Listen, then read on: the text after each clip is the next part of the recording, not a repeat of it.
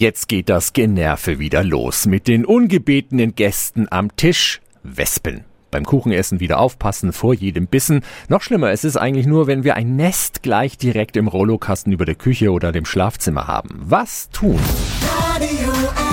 Jetzt Tipps für ganz Franken. Hier ist unser Wiki Peter.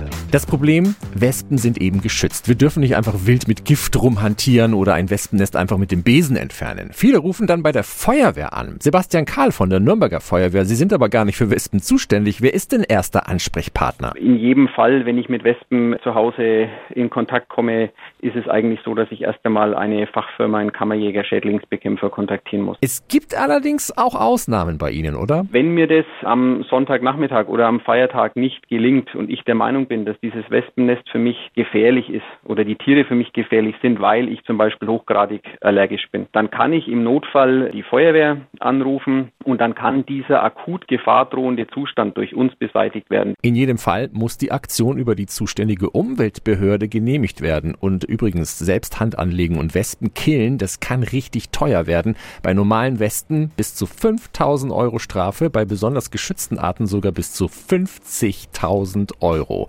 Alle wichtigen Infos bei einem Wespenproblem finden Sie auch nochmal online auf radiof.de. Tipps für ganz Franken von unserem Wiki Peter. Wiki Peter. Täglich neu in Guten Morgen Franken um 10 nach 9. Radio